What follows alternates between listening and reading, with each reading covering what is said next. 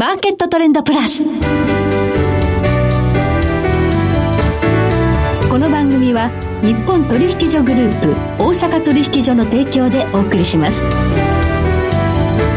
皆さんご機嫌いかがでしょうか？大橋ろ子です。コモディティ日経平均先物などデリバティブ取引の最前線の情報をピックアップ。今日は金融貴金属アナリスト亀井浩一郎さんをスタジオにお迎えしています。亀井さんこんにちは。こんにちは。今日もどうぞよろしくお願いいたします。はい、ます。さて足元ゴールドが難聴です。はい、はい、そうですね。あのーちょうど、まあ、11月アメリカの大統領選挙があってで当初ねもともと世論調査などからバイデン副大統領前副大統領が優勢ということではい、で議会の方も上院下院ともに民主党ではないかと、はい、でまあ、そういう期待もあって、はい、まあ、その開票が始まったところでペンシルバニアがちょうどどうもバイデン有利だって優勢だっていう話になった時に、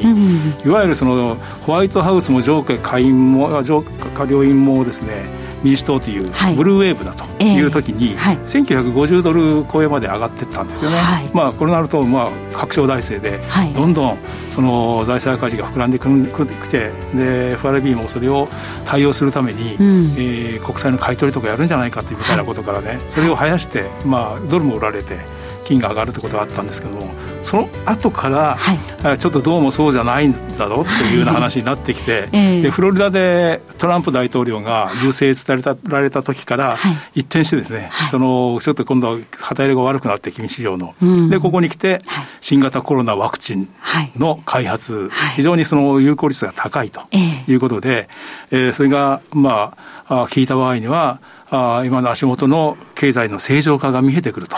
いうことは、はい、安全資産の金は売りだという話ですね。はい。1850ドルというのが今までこのレンジの加減になってたんですが、はい、ちょっと割り込んでしまいました。そうですね。はい。これは、あの、下値は本当にこれ岩盤のような下値だったんですけど、まあ、ここ1か月以上ですね。はい、割り込んだので、下値の目処が果たしてどこになるのか、はい、ということですよね。まあ、見方によってはゴールドは天井をつけたんじゃないかというような指摘がね、うん、出てきている中で、ええここからゴールドどのようなところが、まあ、見るべきポイントになるのか、はい、今日はじっくりとお話伺っていきたいと思います。はい、どうぞよろしくお願いいたします。はい、その前に今日の主な指標をお伝えしておきましょう。えー、今日、大引けの日経平均株価、638円22銭高、26,165円59銭で取引を終了しました。えー、そして、えー、現在、えー、日経平均先物夜間取引スタートしました。2 6260円でスタートしています。えー、日経平均ボラティリティインデックス先物は21.46でした。そしてコモディティ、東京プラッツドバイ原油先物21年4月物は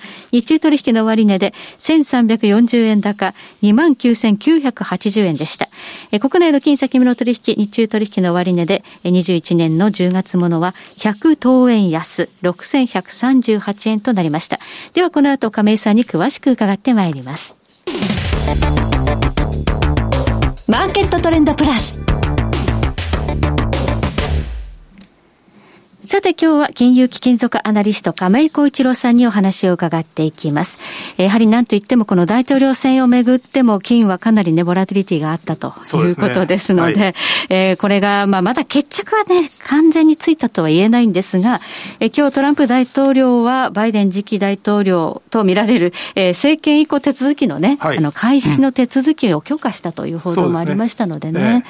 まあ、これでもう決まりじゃないかと思うんですね、まあ、ただ、訴訟は続けるとは言ってるもののですね、はい、やはりあのもうその証拠が不十分という形で、訴訟自体がその成立しなくなったりとか、うん、一部判決が出てるところではもうその却下されたりとか、はい、そういう話になってるんで、ほぼまあ、バイデン政権の誕生というふうで読んでいいと思うんですね。はい、そして今日24日にもバイデンさんは、えー、財務長官など一部の閣僚人事を発表するとしていますが、はい。はい、えー、今一番優勢なのは、元 FRB 議長のイエレンさん。そうですね。はい。そうですね。あの、実は私は、同じ理事のブレーナード理事がかなり有望じゃないかなというふうに思ってたんですけどね。はい、あの、まあ、イエレンさんでも、同じ FRB の交換で、はい、まあ、現職が、ブレーナードさんは現職の理事ですけども、はい、まあ、二人ともまあ、ハト派で知られて、うん、で、その方が、まあ、財務長官の椅子に座るということ自体がですね、これはまあ、あの、まあ、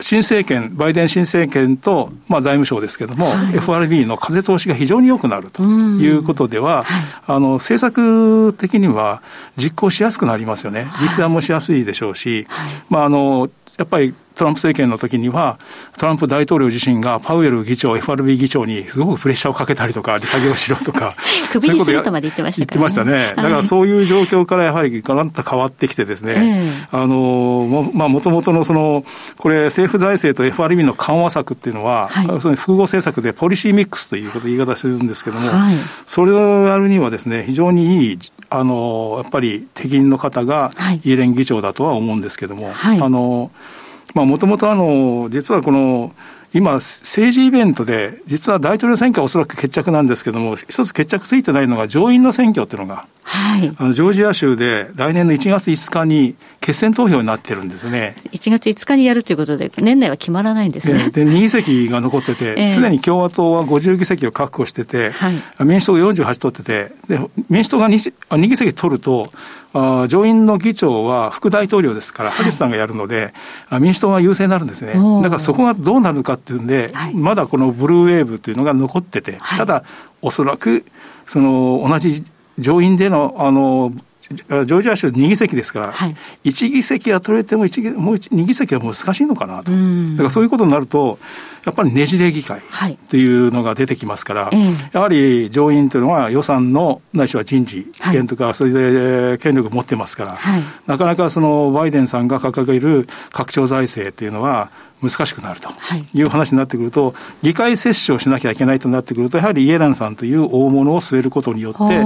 それがやりやすくなると。はい、でまたその民主党内に左派勢力もありますね、はい、そういう人たちにも、ある面では、それを抑えとして機能できるのがイエレンさんじゃないかという判断睨みが効くということですね、イエレンさん。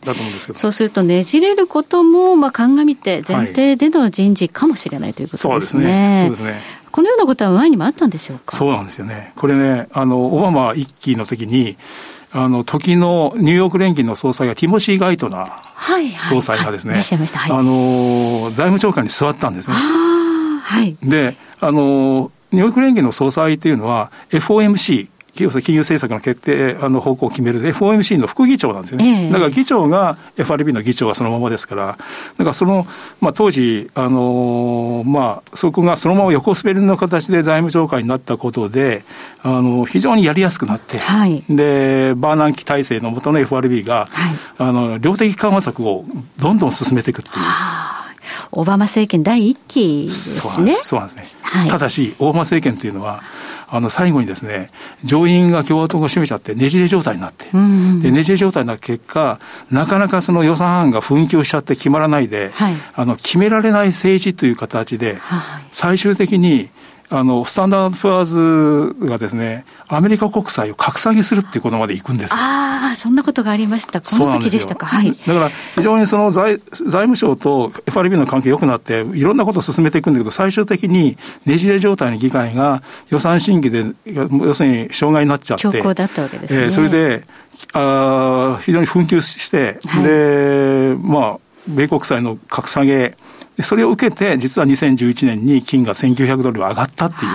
それからどうもね、はい、今回、はい、同じような流れが生まれそうなんです。なるほど。うん、むしろでもガイトナーさんよりもイエレンさんの方が大物だということで、そこをやっぱりちょっと考えたかなって感じですかね。そうですね。だからまあ、今、足元でワクチンの方の開発で、うん、まあ、経済の正常化、ないしはその先にあると、正常化すると、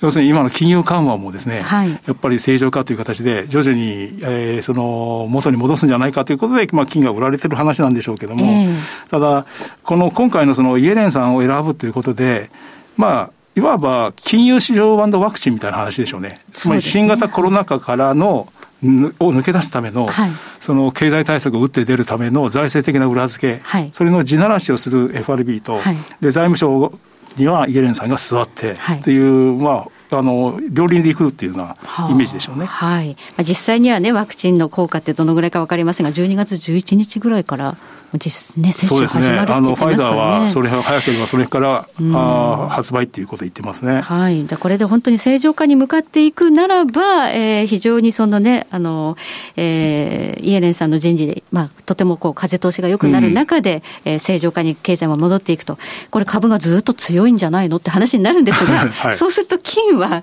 どう見たらいいんですか？リスクっていうのは他にないんでしょうか？まあもちろん、その、いや、もともとですね、あのこの株式市場自体が非常にもう2019年通して上がってて、2020年の1月、2月で、2月でまあダウは高値つけてたわけですよね。はい、だから、加熱は指摘されてたんですよね。そうですね。2019年、結構長短金利逆転して、そうです、そうです。景気後退とか懸念されてました。ですよね。はい、だから、逆に言えば、まあ、株式市場は今回のコロナ禍で、強制的にこう調整局面に入ったことによって、それで財政的な手こ入れがですね、やはり経済を立て直すということで、ガンってやりましたから、株価は底上げされたじゃないですか。まあ、その効果が上がったんですけども、一方で、だからまあ、一度そのバブルが弾けそうになってたのが、一回そのコロナで弾けちゃって、それが立て直ってきたと。で、弾けてないのが債券市場なんです。あ債券、はい、過剰債務の問題といって、はい、一般社債の買い取りだとか、はい、あ銀行融資の肩代わりを FRB がやるということを3月にやっていましたね。そうですね、コロナ禍その結果、その一般企業のですね、まあ、非金融と言いますけど社、社債を中心とした借金がすごく膨れ上がってて、はい、これがちょっとバブルっぽくなっててですね、どうしてもやっぱり金利がちょっと上がってくると、はい、その辺の、まあ、要するにデフォルトというか、はい、その、そういうことがやっぱり起きかねないような、ベースの問題がやっぱり、あの、起きてきちゃってるんですね。コロナ禍でね、財政いろいろ出して、金融もだね、あの、金利下げていろいろやったけれども、この債務の膨張っていうところは、もう全然整理されないままということですね。すね。はい、じゃあここは金利が上がってくると返せなくなってデフォルトっていうそうですね、もう一部、本当細かい話ですけれども、はい、その賃貸住宅の家賃が払えない、家賃が払わないことによって、家主さんがすごく、あの、あのこれ、ローンで建てたりするもんですから、あ行き詰まるとかですね、そういう問題まで起きてきて、えー、米銀の中には貸し倒れ引き当て金を相当積み増してきてるところあるんですけど、そういう問題が起きてくるのは、この10、12月期とか1、3になってくるんで、はい、おそらくそういう債務問題っていうのが、一つそのネックになっていくでしょうね。まあ、これは金市場の関心事でもあるんですけどね。そうですね。長期金利、あの、コロナ禍、0.97%まで上がってきましたね。上がってきたんでね。そうですね。これこのまま上がっていくとなると、やっぱフェドも動かざるを得ないかな、ね、ということですかね。ねこのあたりのリスクというところに、金市場は非常にこう敏感に反応するかもしれない。今、あの、テクニカル的にどうですか？ちょうどね、あの、金の非常に支持線として信頼度が高いのが、200日移動平均線なんですよ。はい、もう長期線ですけどね。はい、ちょうどあの、1800ドルぐらいに位置してるんです。えー、ちょうど今、その価格がそれに接近してる、来ているところなので、はい、おそらくまあ今、もう心理的な節目の1850割れましたから、一般的には1823条で1回あるんですけども、その下はやっぱり200日移動平均線という形で支持されると思いますね。はい、ここがちょっと反発という感じだと思います。はい、ありがとうございます。え今日は金融貴金属アナリスト亀井幸一郎さんをお迎えしましてお話を伺いました。亀井さんどうもありがとうございました。えそして来週です。来週は予想会グローバルインベスターズ代表松本英樹さんをお迎えいたしましてえ商品先物市場の動向と今後の見通しを伺ってまいります。それでは全国の皆さんごきげんよう。